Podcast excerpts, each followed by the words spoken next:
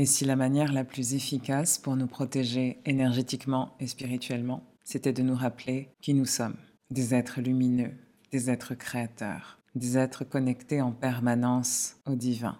Dans cet épisode, on parlera de comment faire face à des envoûtements et à des attaques spirituelles. Pluriel, c'est le podcast des pragmatiques sensibles qui recherchent un équilibre entre leur rationalité et leur sensibilité et qui ont envie d'embrasser toutes les facettes de leur personnalité. Ici, tu trouveras des outils pour développer ton intelligence spirituelle et ton leadership conscient. Je suis Edme Dena, une pragmatique sensible, une âme libre, une accompagnatrice holistique qui t'aide à faire le lien entre la matière et l'invisible. Alors assieds-toi confortablement et ensemble, on va faire vibrer ton âme.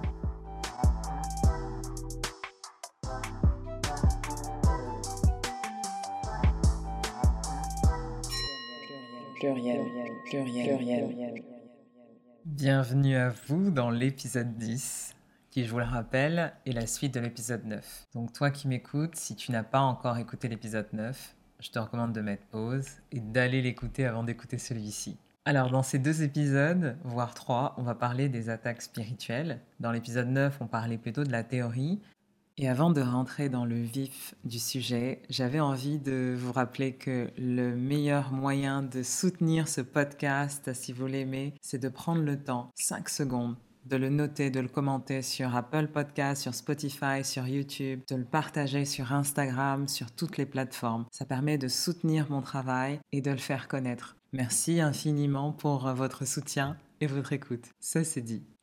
Et aujourd'hui, on va parler des applications concrètes et je vais vous partager mes expériences parce que bien souvent, entre la réalité et la théorie, il y a quand même quelques petites différences et surtout, au moment où j'ai vécu ces expériences, je n'avais absolument pas les connaissances que j'ai aujourd'hui. Donc j'ai fait avec ce que j'ai pu. Je pense que la plupart du temps, c'est comme ça aussi pour vous vous allez faire euh, avec les moyens et les ressources que vous allez avoir euh, ce jour-là si vous rencontrez ce type de situation. Dans la vraie vie, on ne peut pas réellement savoir comment nous réagirions à une attaque avant de l'avoir vécue. Et ça, c'est vrai pour tout type de situation.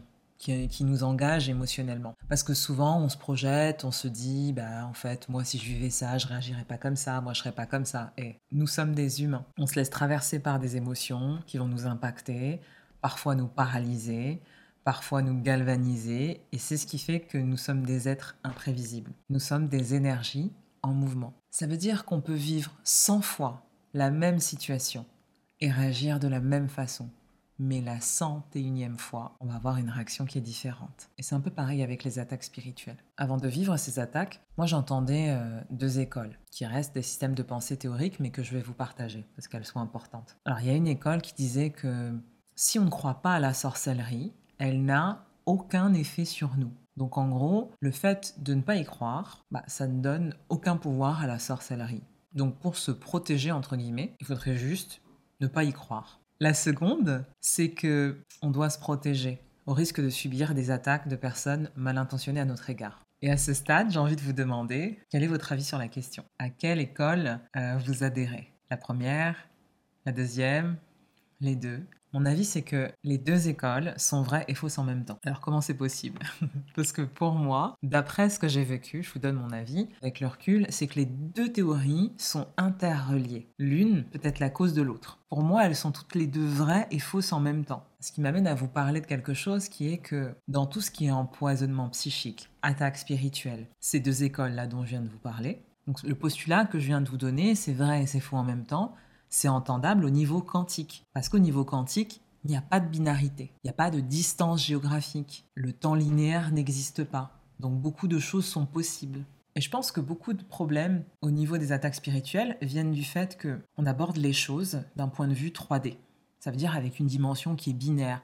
Le bien, le mal, ça existe, ça n'existe pas. Et en fait, au niveau quantique, aujourd'hui, c'est demain. Demain, c'est déjà passé, ça n'existe pas, tout se passe en même temps. Il y a aussi une remise en cause de la matérialité. Pour comprendre le phénomène des attaques psychiques, bah, c'est important de partir de ce postulat de base, de ce nouveau paradigme de la physique quantique, qui va dire basiquement trois choses. C'est que notre conscience a un effet sur la matière. Ça veut dire qu'on peut créer des choses par notre simple conscience, en les pensant, et par la volonté. On est des êtres créateurs.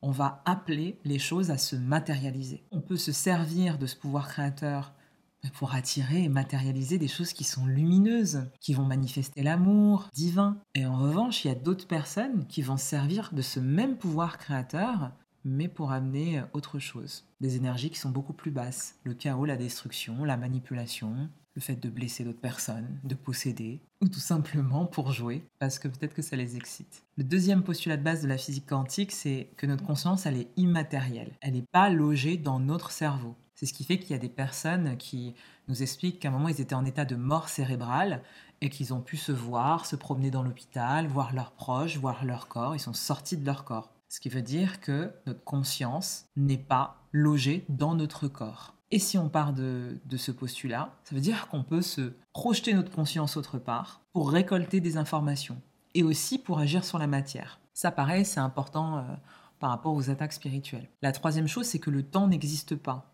C'est-à-dire qu'il n'y a pas de temps linéaire. Aujourd'hui, demain, dans dix jours. Voilà. Certains émettent l'hypothèse que tout se passerait en même temps dans des univers différents. Donc ça, c'est l'hypothèse des multivers. Et donc quand on part de ce postulat, les médiums, les clairvoyants ne sont pas des personnes qui lisent dans l'avenir, mais en fait, elles lisent dans le présent.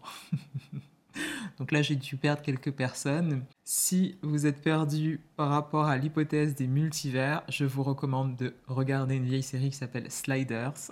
bon, blague à part. Donc vous avez ces trois postulats de base. Si vous partez de ça, déjà, vous pourrez comprendre comment se manifestent les attaques psychiques. Et la première fois que j'ai rencontré une personne qu'on appellerait, on va dire, dans le commun des mortels, une sorcière, je me suis rendu compte que ces deux écoles avaient raison en même temps. Parce que on renforce la magie noire en croyant qu'elle a un pouvoir sur nous. C'est-à-dire que nos peurs, euh, notre anxiété, euh, notre psychose, notre paranoïa va nourrir les énergies basses qui vont elles-mêmes appeler d'autres énergies extérieures et on peut passer à même de l'auto-envoûtement, c'est-à-dire des énergies basses mais qui viennent de l'intérieur de nous-mêmes. Je développerai ce point tout à l'heure. Donc ça, c'est important. Il y a une attaque psychique et en même temps, quand j'y crois et je crois tellement que quelqu'un est en train de m'envoûter, et même si je suis libéré, je crois tellement que je suis encore dedans que je m'auto-envoûte. Truc de dingue. Donc la première école a dans ce sens-là en partie raison. La deuxième chose que j'ai pu constater par rapport à mes expériences, c'est que oui, le manque de protection énergétique peut nous exposer à des énergies basses et à des pollutions énergétiques dont on a parlé la semaine dernière, à des envoûtements, même à des incorporations, c'est-à-dire des, des défunts, des énergies qui viennent prendre possession de notre corps physique et le contrôler en partie. Voilà, à tout un tas de choses. Donc, pour moi, deux écoles sont vraies et sont interreliées. Voilà pour les petits postulats de départ. Je pense euh, que c'était important de, faire ce point pour, euh, pour remettre dans le contexte euh, ce que je vais vous raconter maintenant. Pluriel, pluriel, pluriel.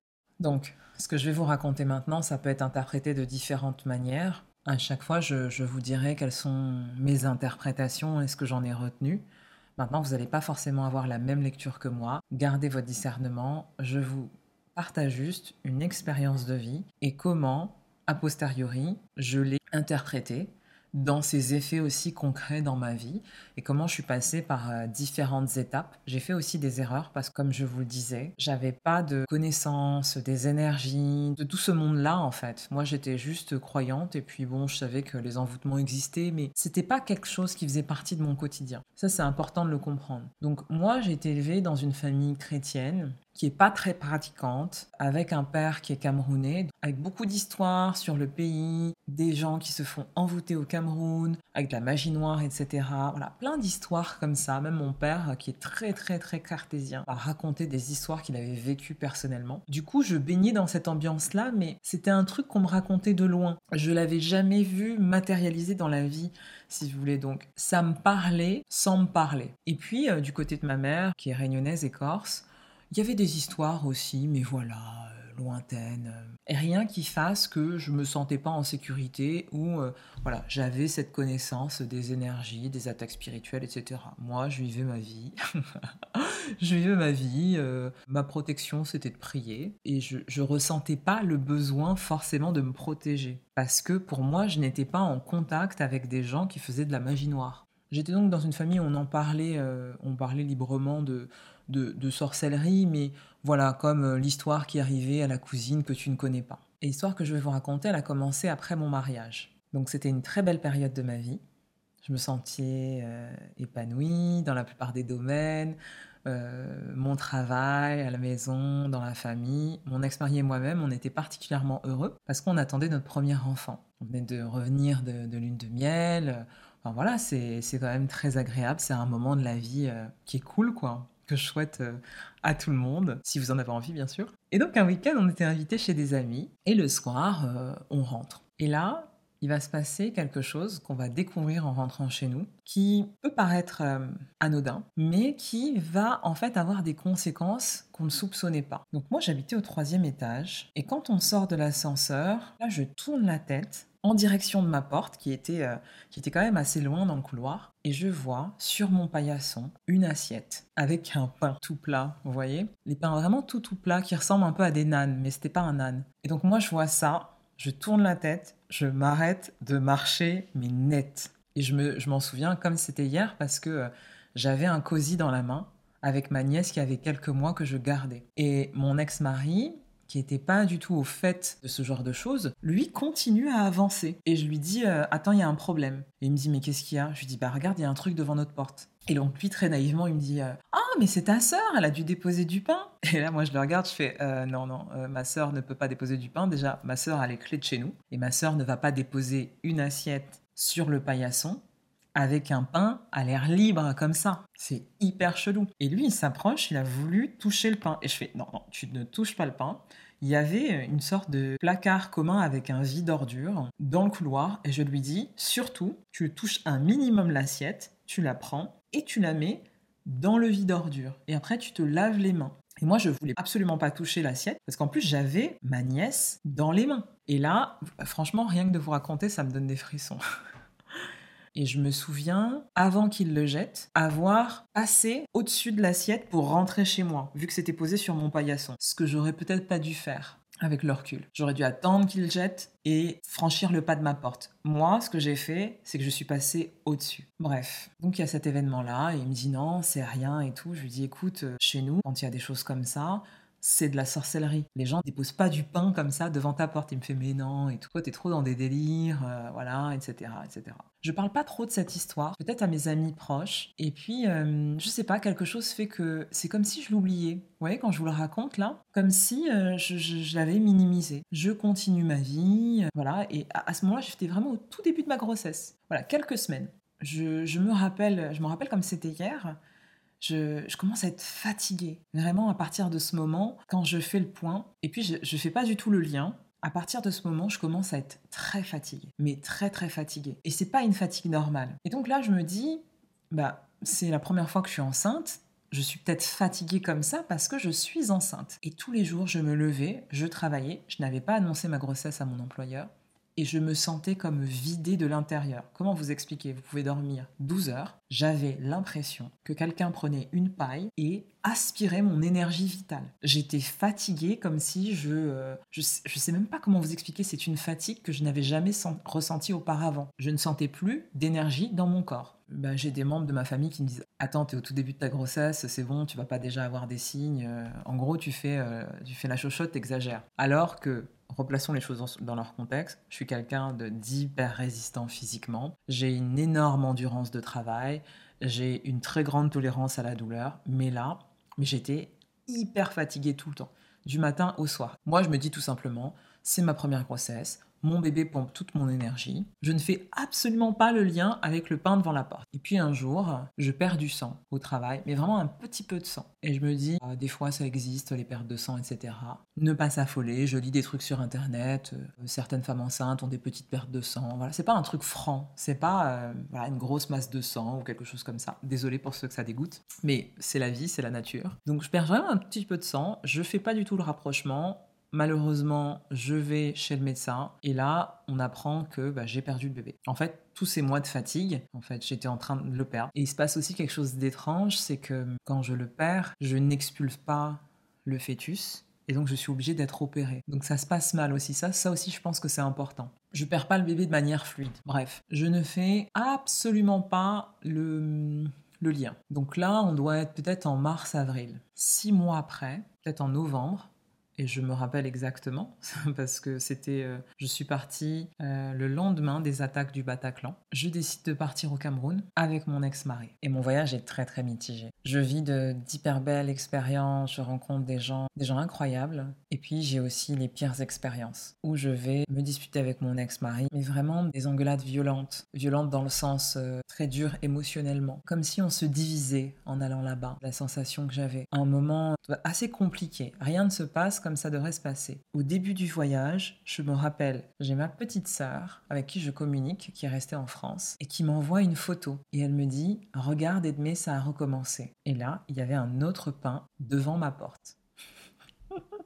Dans une assiette blanche, un pain plat. Moi, je fais toujours pas le lien à ce moment-là. Je me dis pas, mon voyage se passe mal, voilà, il y a un deuxième pain devant ma porte. Par contre, je commence à me dire, euh, là, euh, il y a quelqu'un qui m'en veut. Qu'est-ce qui se passe? On n'est pas très bien accueillis sur une partie du voyage. Ça restera quand même un beau voyage, mais avec beaucoup de déconvenus. Bien sûr, euh, je fais la ouf quand je pars. Je ne prends pas d'antipaludique. Je reviens avec le palu et avec une hépatite E. Donc bien sûr, si vous allez en Afrique, ne faites pas comme moi. En tout cas, à ce moment-là, prenez des antipaludiques. J'ai la chance d'avoir euh, une amie là-bas que je connais qui a vécu en France et qui me dit, écoute, moi, toute mon enfance, à chaque fois que je rentrais, j'attrapais le palu et les docteurs sont incapables de reconnaître les signes. Donc, si tu rentres, tu te sens mal, tu as l'impression que c'est la grippe, en plus c'est l'hiver, tout le monde va être malade autour de toi. Toi, tu sais que tu n'as pas la grippe, tu as le palu. Bah, j'arrive, je pars au travail, il se passe exactement ce qu'elle avait dit. Tout le monde est malade. Bref, je tombe malade. À un moment, je, suis toute seule à la maison, je prends la décision de partir à l'hôpital. Comme me l'avait dit mon ami, je dis au médecin, j'ai la malaria. Eux, ils me disent, mais non, pourquoi vous pensez que vous avez la... Je dis, non, mais j'ai la malaria. Donc, il me renvoie à la maison avec un traitement. Pendant trois jours, je commence à avoir une fièvre qui ne baisse pas. Et ce qu'on avait dit à mon ex-mari, c'est qu'au bout de trois jours, bah, les médicaments allaient faire effet et que ça allait être ok et que j'avais pas besoin d'être hospitalisée. Seulement, ce qui se passait, c'est que je transpirais, j'avais une fièvre qui ne descendait pas et euh, je mouillais mon lit en fait, littéralement. Parce que je transpirais tellement que tous mes vêtements étaient mouillés. Et voyant ça, mon ex-mari commence à s'inquiéter, rappelle l'hôpital en disant euh, là il y a un problème, vos médicaments ne fonctionnent pas. Ça fait trois jours en fait qu'elle a de la fièvre, que sa fièvre descend, monte et elle est trempée, elle peut même pas se laver elle-même. Je me rappelle, c'est lui qui me lavait mettait dans la baignoire, il essayait de faire baisser ma fièvre, etc. L'hôpital lui dit, euh, lui dit non, non, mais ne vous inquiétez pas, tout va bien. Lui, par acquis de conscience, il appelle quand même l'Institut Pasteur, qui est quand même spécialisé dans les maladies infectieuses et tropicales. Et donc là, il y a un spécialiste qui lui dit non, mais euh, il vous raconte n'importe quoi. Vous la ramenez à l'hôpital. Là, elle, en plus, elle est en train de se déshydrater. Il faut la perfuser. Donc, je vais. au CHU de Créteil. Je suis bah, tout de suite hospitalisée et je commence à voir des médecins qui me disent euh, Ah, je comprends pas pourquoi vous êtes encore malade, vous avez pris le traitement, ça devrait baisser. Là, ils découvrent que j'ai une hépatite E qui n'avait pas détecté. Je suis soignée et au bout de trois jours, ma fièvre ne baisse toujours pas. Donc là, on est déjà arrivé à une semaine. Et j'ai un spécialiste qui vient me voir et qui commence à me regarder, qui me dit euh, Je ne sais pas ce qui se passe. Donc là, je ne souhaite à personne de vivre ce désarroi en tant que patient. Parce que même avec cette fièvre, je comprends que là, a... c'est compliqué. Parce qu'il faut savoir que quand vous avez de la fièvre comme ça, ça atteint votre cerveau. Vous, commencez à avoir des troubles cognitifs. J'arrivais pas à penser clairement, j'arrivais pas à me déplacer clairement. C'était compliqué en fait. Et j'étais comme abasourdie par cette fièvre. Donc je prenais en fait des médicaments, la fièvre baissait un peu, puis elle remontait tout le temps, tout le temps, tout le temps. Et je commence à voir le médecin qui me regarde avec un regard de pitié. Je vois ma petite sœur, son mari, ma nièce qui à l'époque est toute petite et qui me regarde comme ça et qui voit qu'il y a quelque chose qui ne va pas, mais elle n'a pas encore trop la parole. Et elle me regarde aussi hein, avec de la pitié. Et surtout, je vois mon ex-mari, je lis la peur dans ses yeux. Et là, je me dis, je vais mourir. Enfin, je, rigole, mais c'est absolument pas marrant. Mais je prends conscience que là, ça se joue sur un autre plan. Et quand le médecin me dit, je sais pas ce que vous avez, là, je prends la décision. Je me dis, mais, mais à quel moment tu fais confiance au médecin? Je me dis, mais là, c'est pas le médecin qui décide, c'est Dieu. Donc j'ai l'idée de prendre mon portable, je vais euh, scroller comme ça mon répertoire et je vais communiquer avec tous mes amis qui sont croyants. Donc euh, des chrétiens, des musulmans, des feux. Et je leur dis, voilà, je suis malade, je suis à l'hôpital, j'ai la malaria, ma fièvre ne baisse pas. Les médecins ne savent pas ce que j'ai. Est-ce que ce soir, vous pouvez tous prier pour moi? Et donc tout le monde me répond oui, ma mère elle va prier pour toi, etc. Il faut bien comprendre que dans ce contexte, moi je ne préviens pas ma famille parce que là je commence à faire le lien avec le pain devant ma porte. Et comme je suis partie au Cameroun, je me dis c'est peut-être quelqu'un de ma famille qui veut m'atteindre et j'ai pas envie de parler à cette personne en sachant pas que c'est elle qui a essayé en fait de m'atteindre. Non mais je pars dans une paranoïa, ce qu'il ne faut absolument pas faire entre parenthèses quand on se sent attaqué. Et le soir, tout le monde prie en même temps mais chacun de son côté. Tout le monde prie pour ma guérison. Et le lendemain, vous me croyez ou vous me croyez pas, ma fièvre baisse. Et là, je me dis, waouh, la puissance de Dieu, la puissance de la lumière, la puissance du collectif, de plein de personnes qui prient en même temps et qui se connectent à l'amour divin pour l'utiliser comme un moyen de guérison. Et je prends conscience que dans notre guérison, on a notre part à faire, on a quelque chose à demander. Et du coup, deux jours après, je sors de l'hôpital. Ma fièvre ne remonte plus. L'infection au foie a disparu et je continue à être sous traitement. Voilà, le médecin n'a pas vraiment d'explication. Bon, moi je me dis c'est Dieu. Bref, je sors de l'hôpital et le lendemain, à un moment, je ne sais pas pourquoi, je, bah, je sors de chez moi. Et là, j'ouvre la porte pour sortir de chez moi. Je regarde sur mon paillasson et il y a un troisième pain blanc déposé dans une assiette sur mon paillasson. Et là, je commence à avoir peur.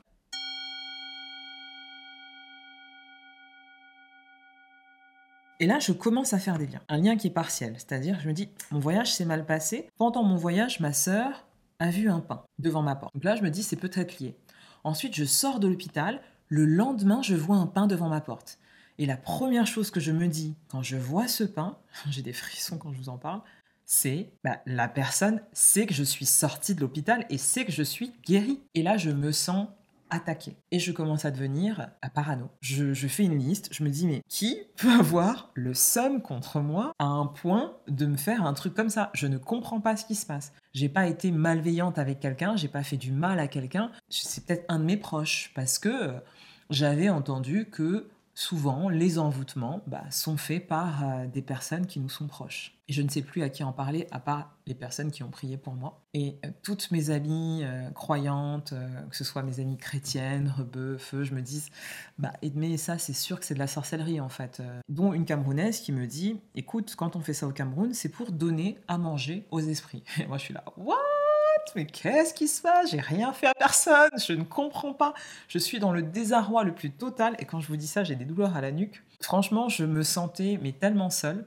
Heureusement, j'ai eu le soutien de mes amis déjà par la prière pour sortir de l'hôpital. Et puis là, j'appelle mes amies croyantes. Et j'ai euh, une amie d'enfance qui va prendre les choses en main. Et franchement, je, je lui serai éternellement reconnaissante pour ça. Elle vient chez moi, on parle, et euh, je lui dis, mais j'aimerais bien savoir qui est cette personne et tout. Elle me dit, mais tu n'as pas besoin de chercher. Et moi, je suis là, je sais pas pourquoi. Moi, j'étais obsédée par le fait de connaître l'identité de cette personne. Je, devenais folle avec ça. Je me sentais épiée. Mon ex-mari n'était pas du tout dans, dans le game. Hein. Lui était là, non, mais attends, il se passe rien, c'est juste des pains, euh, arrête d'imaginer des trucs. Euh, là, tu pars en sucette. Et moi, j'étais vraiment apeurée, anxieuse.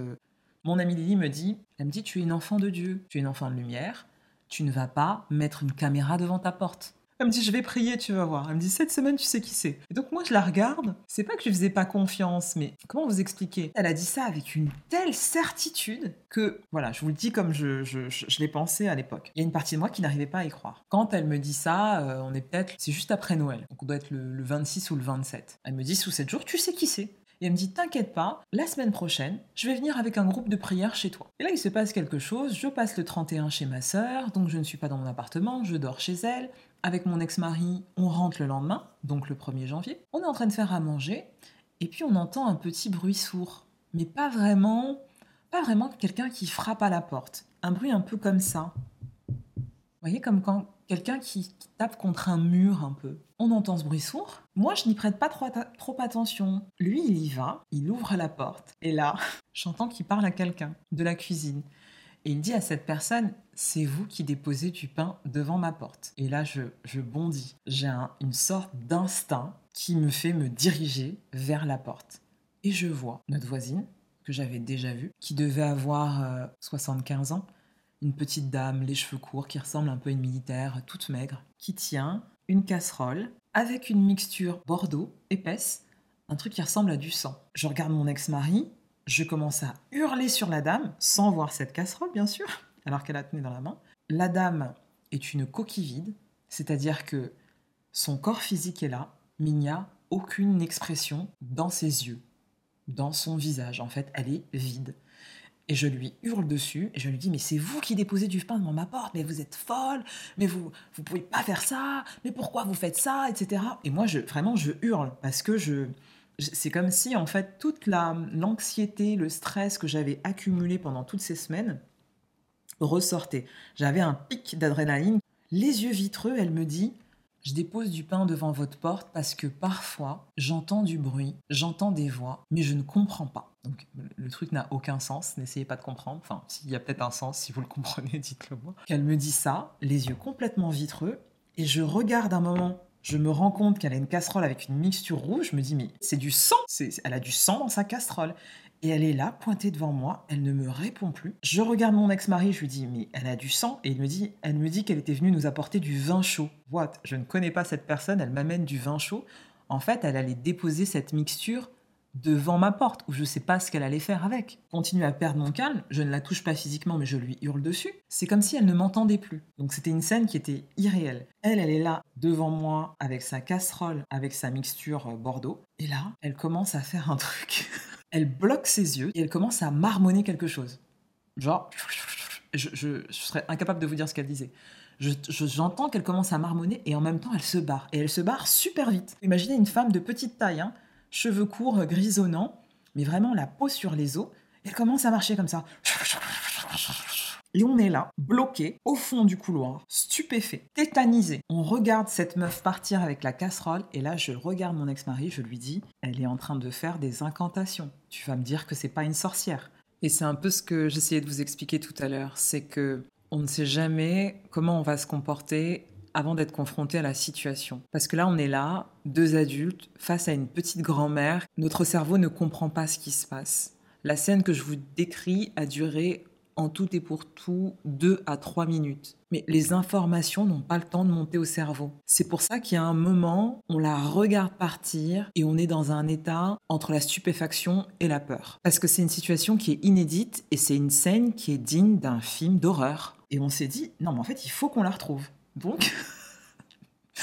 je, rigole parce que je me dis, mais ceux qui doivent écouter, ils doivent me prendre pour une folle. Mais je vous assure que c'est ce qui s'est passé. Donc cette femme disparaît, elle ne prend pas l'ascenseur, elle disparaît dans l'immeuble, et donc moi je vais taper à toutes les portes des, autres étages. Et donc je vais au deuxième, au premier, je tape à toutes les portes. Le premier voisin qui me répond, c'est une jeune femme. Et cette jeune femme me dit, euh, ah oui, euh, cette dame-là, oui, je la connais, je sais pas où elle habite, elle me demande tout le temps des cigarettes, et puis, euh, et puis c'est très bizarre parce qu'elle me redonne des cigarettes à chaque fois. Elle vient m'en prendre, elle m'en redonne. Là, je, n'ai pas eu le temps de lui dire, mais j'étais en train de penser, mais ma pauvre fille, euh, ne prend pas ses cigarettes, tu vas avoir un cancer. c'est une sorcière. Blague à part. Donc je ne lui dis rien parce que je suis en état de choc. Elle referme la porte. Je frappe chez quelqu'un d'autre. Un monsieur ouvre et me dit ah oui, mais je connais complètement euh, cette personne. Elle habite là. Il me dit, euh, c'est vrai qu'elle est un peu étrange. Je sais qu'elle était sage-femme avant. Et là, quand il dit sage-femme, c'est comme si mon système avait reçu l'information manquante pour mettre toutes les pièces dans le bon ordre. Et là, je me dis, sage-femme. Waouh Et je me dis, mais c'est à cause d'elle que j'ai perdu mon bébé. Et je me souviens, je fais le lien avec le premier pain qui avait été déposé en début de grossesse, bien avant que je perde mon premier enfant. Et je comprends qu'en fait, bah, cette histoire, elle a commencé là. Et qu'elle a sûrement, je sais pas, un, rapport avec l'énergie de, vie, l'énergie pure bah, que peuvent avoir euh, les enfants à naître, en fait. Et, le pouvoir créateur aussi des femmes. Et je, pense très très vite dans ma tête. Je suis envahie par une tristesse, une colère. Je remercie ce monsieur. Je n'en parle pas à mon ex-mari qui est là avec moi et je lui dis il faut qu'on aille taper à sa porte. Et là, on se rend compte que cette femme habite juste au-dessous de chez nous. J'appelle quand même ma sœur et je lui dis voilà, je vais frapper à la porte de la dame en fait. Voilà, je prends autorité en fait. Attends, on n'est pas des victimes, on lui a rien fait, euh, on va pas aller se cacher. Et là, je, on tambourine à sa porte et je lui parle et je lui dis maintenant, je sais qui vous êtes. Je sais ce que vous faites. Ça ne se passera pas comme ça. Je vais prévenir la copro, je vais prévenir la police et ça ne sera pas impuni. C'est la dernière fois que vous déposez quelque chose devant ma porte. Maintenant, je sais qui vous êtes. Donc là, je vous le dis avec assurance, mais quand je vivais la situation, quand on vivait la situation, je voyais bien qu'on avait une peur bleue qu'elle ouvre la porte parce que on s'est dit mais elle peut ouvrir avec un couteau, avec une arme, ça se trouve elle est en train de faire des sacrifices. Enfin, Il y a plein de choses qui nous passent par la tête, même si on était euh, deux personnes complètement lucides. On était en train de vivre une situation euh, bah, digne d'un film, en fait. C'est dur à expliquer. On décide de remonter et de parler à ma sœur qui était restée au téléphone en backup au cas où il nous arrivait quelque chose. Et elle me dit, mais décris-moi cette dame. Je décris donc la, ma voisine et elle me dit, tu sais, au tout début, quand tu as emménagé dans cet appartement, il y a un moment, tu n'étais pas là, j'étais restée chez toi. J'ai ouvert la porte et je me suis retrouvée nez à nez avec cette dame.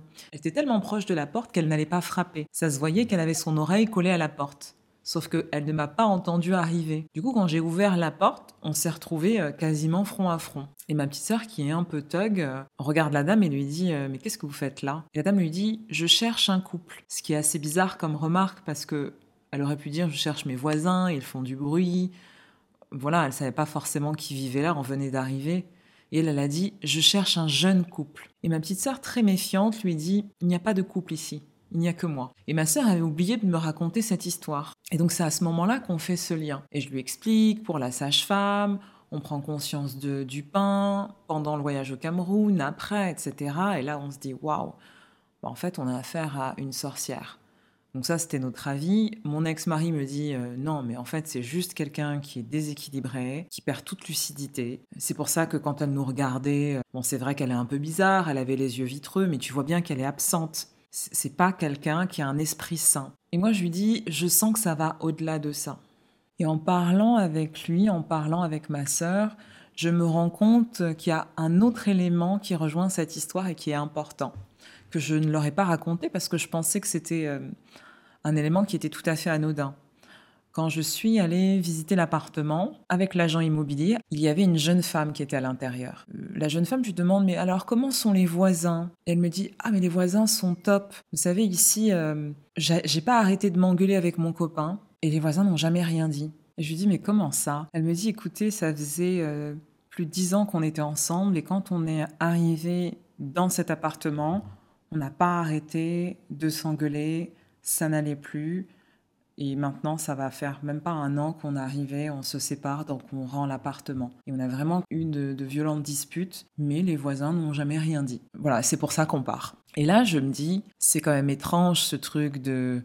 elle tombe sur ma sœur, elle parle de jeune couple. C'était un jeune couple qui était là avant. Nous aussi, on était un jeune couple. Euh, qu'elle soit sage-femme, que je perde mon enfant. Voilà, on peut se dire que ça n'a aucun lien. On peut aussi se dire ça. Parce que c'est très courant pour une jeune femme qui prend la pilule pendant des années, comme moi, qui au moment où elle arrête de prendre la pilule, bah, sa première grossesse, elle fait une fausse couche. Hyper courant en France. On peut se dire aussi que cette vieille dame euh, qui avait entre 75 euh, et peut-être 80 ans commençait à être sénile, commençait à être folle. C'est une hypothèse. Maintenant, le sentiment que j'ai eu quand j'ai vécu la situation, quand j'ai recoupé cette information, bah, c'est que c'est une personne en fait qui volait l'énergie créatrice de la maternité par rapport à l'enfantement et qui avait quelque chose avec les couples, les enfants. Donc je ne sais pas ce qu'elle faisait. Moi, mon interprétation, c'est que quand elle déposait du pain devant ma porte, elle nourrissait des entités. Alors je ne sais pas si c'était de son propre fait, je ne sais pas si elle faisait ça pour avoir de l'énergie elle-même, pour avoir de la chance, pour un de ses proches, si elle faisait ça pour quelqu'un d'autre. En tout cas, je pense qu'elle nourrissait des entités et que c'était comme des offrandes qu'elle laissait devant ma porte. Une amie, après, qui est venue dans le groupe de prière, mon amie d'enfance, m'a dit Mais tu sais, mais c'est étrange parce que souvent, quand quelqu'un n'arrive pas à t'attaquer dans le monde physique, il va essayer de t'attaquer spirituellement. Tu fais pas des rêves depuis que tu es ici? Spontanément, je lui réponds non. Et en réfléchissant, je me rends compte que je suis dans cet appartement depuis presque deux ans et que, pas moins de dix fois, le soir, je faisais des cauchemars où j'avais des hommes qui essayaient de rentrer dans l'appartement et moi, je les empêchais de rentrer. Et dans cet appartement, il y avait une porte avec, vous savez, une petite chaînette qui fait que vous pouvez ouvrir la porte, mais pas complètement.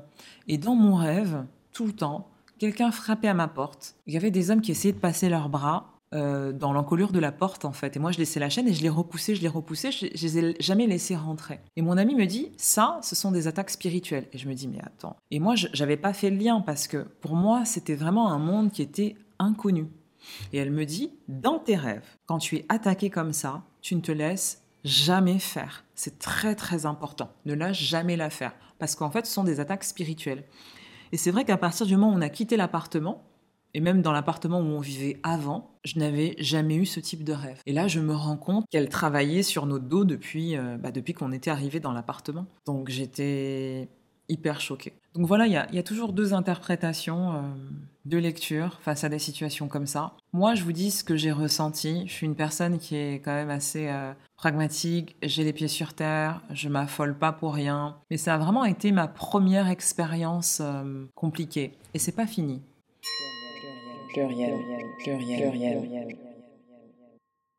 et de manière très pragmatique, là, je me dis, bon, je l'ai menacé avec la copro et la police, mais euh, je vois bien que les moyens et les ressources sont complètement inadaptés à la situation. J'avais déjà programmé un groupe de prière avec mon ami d'enfance. Quelques jours après cet événement, le groupe de prière arrive chez moi un dimanche. On est peut-être six avec mon ex-mari, moi-même, une de mes collègues et amies d'ailleurs qui écoute euh, le podcast pluriel, elle se reconnaîtra, mon amie d'enfance, sa grande sœur et son mari. Et j'avoue, je suis pas très bien ce jour-là. Je me dis, mais, qu'est-ce qui va se passer? Comment on va faire pour vivre dans le même immeuble qu'elle, euh, que, cette voisine? Je me sens un peu seule parce que euh, mon ex-mari continue à me dire bah, qu'elle est folle, et qu'en rien ce n'est une sorcière, mais mon sentiment intérieur est autre. Ce, groupe de prière arrive et je tiens à vous partager que c'était quelque chose de très simple. Rien à voir avec ce qu'on peut voir sur Instagram. Pas de fleurs, pas de bougies, pas de, pas de rituel. On s'assoit tous en rond, on prend un thé et moi je me laisse guider par, par mes aînés qui appartiennent à la même église que moi. Et hum, la grande sœur de mon amie prend la parole et elle me dit écoute, ce qu'on va faire, c'est qu'on va prier. Elle m'a dit sois confiante. Nous sommes des enfants de Dieu, nous sommes dans la lumière. Quiconque marche avec Dieu n'a à craindre personne. Et quand elle me dit ça, je me dis mais, mais en fait tout est dit. Si Dieu est avec toi, qui sera contre toi? Et c'est pas une phrase juste que je dis, c'est une phrase que je réceptionne avec mon âme. C'est comme si mon âme bombait le torse. comme si elle avait compris quelque chose d'hyper important pour cette incarnation. Tu n'as pas besoin d'autre protection, elle me dit. Et puis elle me pose une question, elle me dit euh, tu as fait une fausse couche, c'est ça? Et je lui dis Oui, j'ai fait une fausse couche il y a presque, presque un an. Et elle ne le savait pas, mais j'avais pas de contraception depuis ma fausse couche. Donc quasiment un an avoir euh, des rapports sexuels avec mon ex-mari, mais je ne tombais pas enceinte. Ce qui est plutôt étonnant. ce qui est plutôt étonnant. Parce que la première fois, je suis tombée enceinte très vite. Alors, euh, l'hypothèse pragmatique qu'on peut faire, c'est que hum, la fausse couche m'avait tellement impacté émotionnellement bah, que quelque chose en moi bloquait, comme si j'avais pas fait mon deuil. Mais bon, à vrai dire, j'ai toujours pas fait ce deuil. Donc cette hypothèse est, euh, levée parce qu'aujourd'hui, euh, bah, aujourd'hui j'ai un fils qui a 6 ans. Donc elle me dit, euh, tu n'arrives pas à tomber enceinte. Hein. Je me dis, ok. Et elle me regarde. Et puis on se prend tous la main. Et voilà, sans aucun artifice. Juste avec le cœur grand ouvert en se connectant à l'amour, posant l'intention de bah, d'appeler l'Esprit Saint, l'Esprit de Dieu dans notre maison, de purifier le lieu pour nous guider dans nos actions, dans nos paroles, pour nous protéger, prendre Dieu comme un bouclier. Et donc elle prie et on répète ce qu'elle dit, ou elle invoque Dieu, elle invoque la protection de Dieu. Et elle déclare que toutes les choses qui ont été proférées par cette personne, manigancées, toutes les entités qu'elle a pu appeler sont nulles et non avenues, toutes ces choses vont s'effacer et s'arrêtent à partir de maintenant, au nom de Dieu.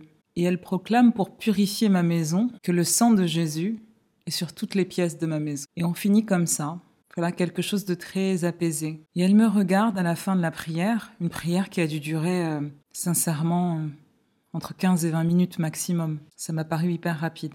Elle me regarde et me dit euh, Edmé, prépare la chambre de ton enfant. Elle me dit Il arrive, il arrive. Elle me dit Prépare, achète tout ce que tu dois acheter, prépare la chambre de ton enfant. Il est en route. Je suis hyper émue quand je vous dis ça. Et là, on devait être euh, bah, la première semaine de janvier. Laïdja a été conçue quelques jours après. Donc euh, je ne savais pas que j'étais enceinte. Peut-être dix jours après, je suis tombée enceinte, par la grâce de Dieu. Et donc le groupe de prière s'en va. Et quand ils partent, je sens que quelque chose a besoin de sortir de mon corps.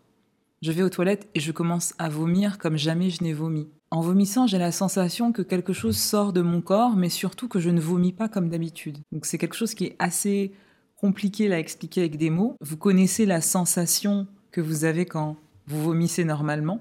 enfin votre sensation habituelle, on va dire. Et là, c'était quelque chose de différent. Et donc je vomis, je vomis, je vomis. Je sens que quelque chose, euh, quelque chose est parti. Et je vais vers mon ex-mari et je lui dis, là, je viens de faire sortir quelque chose de mon corps. Je peux pas t'expliquer quoi, mais il y a quelque chose qui était pas normal. Il me dit, mais non. c'est normal, t'es stressé, c'est pour ça que t'as vomi. J'essaie de lui expliquer, non, non, là, la sensation que j'ai intérieurement, ce n'est pas ça il y a quelque chose d'autre. Et déjà, le conseil que je vous donnerais, c'est arrêter d'essayer de convaincre les gens autour de vous. Bon, après, quand on n'est que deux dans une pièce et qu'on est un couple et qu'on a l'impression que l'autre nous prend pour une folle, c'est assez compliqué. Voilà, il me rassure, euh, il prend soin de moi, il me dit non, mais t'es stressé et tout. Moi, je sais très bien que c'est pas ça. Quelques semaines après, euh, on a la confirmation que je suis mutée dans le, dans le sud de la France.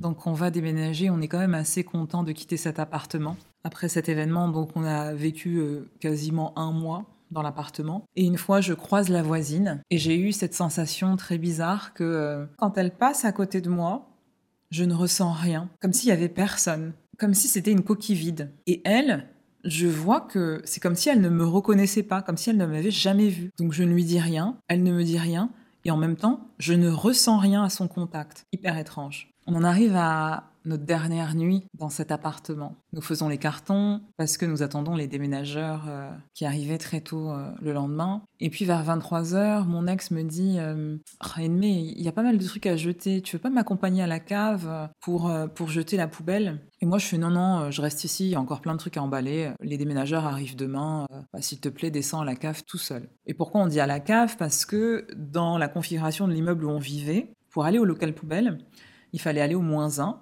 on arrivait dans une allée de cave, et puis à gauche, tout de suite, il y avait une porte euh, pour le local poubelle. Donc on ne pouvait pas aller au local poubelle sans descendre à la cave.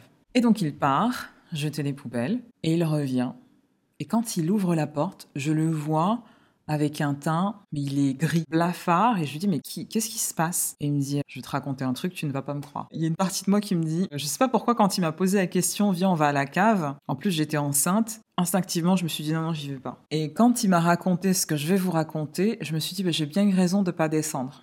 Il arrive au moins 1, comme toutes les fois où on arrive au moins 1 et qu'on sort de l'ascenseur, la lumière est éteinte. On arrive dans l'allée de la cave. Il allume la lumière et dans l'allée de la cave dans laquelle il est, que voit-il La voisine, assise en tailleur, dans le noir, à 23 heures, en train de lire un bouquin. je rigole, mais je ne trouve pas du tout ça marrant. Enfin là, j'ai des frissons quand je vous le dis. Et elle lui dit Est-ce que vous voulez que je vous aide? Et il la regarde, il fait euh, Non. Il jette la poubelle, il revient et il me dit euh, Là, j'avoue que je la trouve très bizarre quand même. là, je le regarde, je lui dis, mais donc là, tu continues avec euh, toutes tes thèses rationnelles. Une vieille dame qui s'assit en tailleur dans la cave à 23 heures et qui lit un livre dans le noir, pour toi, c'est normal. Il me dit, non, mais elle est folle. Je lui dis, mais c'est une putain de sorcière Je dis, mais qu'est-ce qu'il te faut? Qu'est-ce qu'il te faut? Enfin bref. Donc jusqu'au dernier jour, elle a essayé d'avoir, euh, d'être en contact avec nous.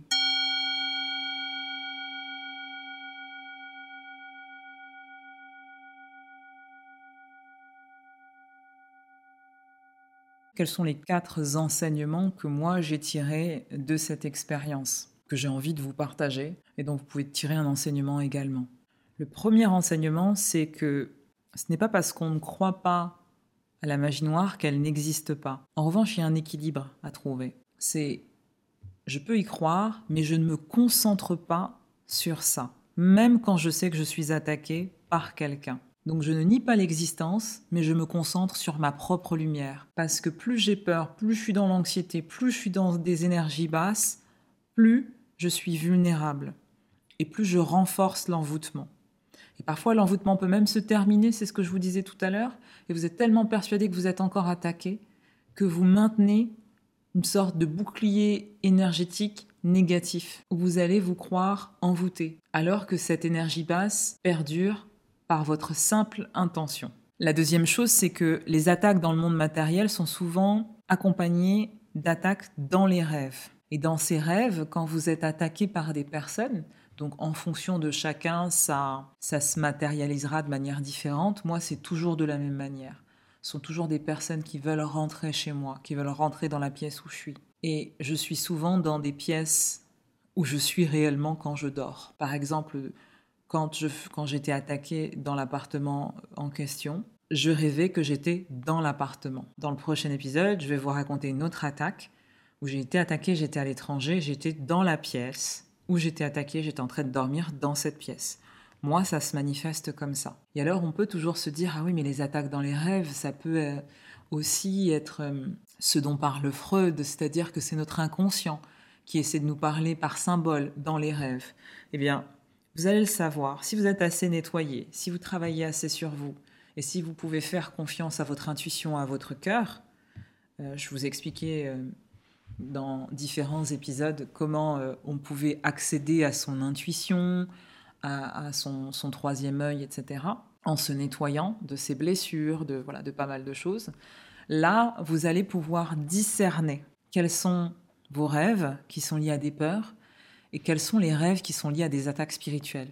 Moi, je le sais, j'ai pas du tout la même sensation en me réveillant. Il y a même des rêves où euh, je vois que je suis attaquée, ou quelqu'un de ma famille est attaqué, et dans le rêve, je prie, je chasse les esprits. Dans le rêve, j'appelle l'Esprit de Dieu pour me prêter main forte, pour nettoyer les lieux. Vous voyez, c'est comme si j'étais éveillée, sauf que je suis dans un autre espace, je suis dans l'astral. Vous allez voir que vous allez le sentir. Et les rêves où j'ai peur sont tout autres. Voilà, j'imagine des choses qui n'existent pas, je vois que c'est des symboles, je vois que là c'est mon inconscient qui parle, et c'est pas du tout la même dynamique de rêve. Mais je vous dis ça, euh, il y a quelques années, j'aurais été incapable euh, de le distinguer. Mais peut-être qu'en écoutant ce podcast, vous avez commencé à faire attention aux différents types de rêves et aux sensations que vous allez avoir. Et quand c'est un rêve qui vous fait peur et qui pour moi n'est pas une attaque spirituelle, un rêve de votre inconscient, quand il y a quelqu'un qui vous poursuit, un monstre, euh, un chien méchant ou ce genre de choses, ou quelqu'un dont vous ne connaissez pas l'identité, essayez la prochaine fois dans votre rêve, j'aime bien comme si on pouvait programmer ses rêves, essayez la prochaine fois dans votre rêve de vous arrêter face à votre agresseur face à la personne qui vous court après et vous lui demandez qui es-tu? Et vous allez voir que cette personne va changer de forme et que ça peut être euh, un défunt qui vient vous parler, quelqu'un de votre famille, ça peut euh, être quelqu'un là que vous connaissez et qui vous fait peur, avec qui vous êtes en conflit ou voilà, quelque chose de très simple mais qui dans la symbolique de l'inconscient va se manifester comme un animal enragé, comme quelque chose qui vous fait très peur c'est un symbole. Donc, euh, et vous allez me dire, mais attendez, on peut pas, on peut pas programmer ses rêves. Eh ben, essayez, on en reparle. D'accord? La prochaine fois que quelqu'un vous poursuit dans les rêves, vous vous arrêtez et vous lui dites avec confiance et autorité, qui es-tu? Et puis après, vous m'envoyez un petit message pour me raconter. Voilà. Quand, c'est une attaque spirituelle et que vous sentez vraiment que, que c'est une attaque, vous ne laissez pas rentrer la personne et vous appelez un être de lumière vous appelez Dieu, vous appelez les anges, en fonction de vos croyances. Vous appelez quelque chose de lumineux pour vous prêter main forte. Et vous ne cédez pas. Vous ne cédez pas, vous n'ouvrez pas la porte de chez vous. Vous ne dites pas oui à une proposition. Parce qu'il y a toujours cette idée de...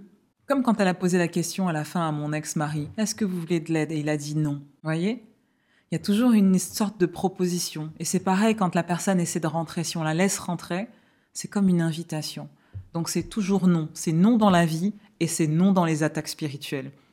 On doit faire comprendre à quiconque essaie de nous attaquer que nous sommes des enfants de lumière et qu'ils ne sont pas chez eux. C'est ça aussi prendre autorité. Et c'est ce qui s'est passé quand je suis descendue voir cette dame.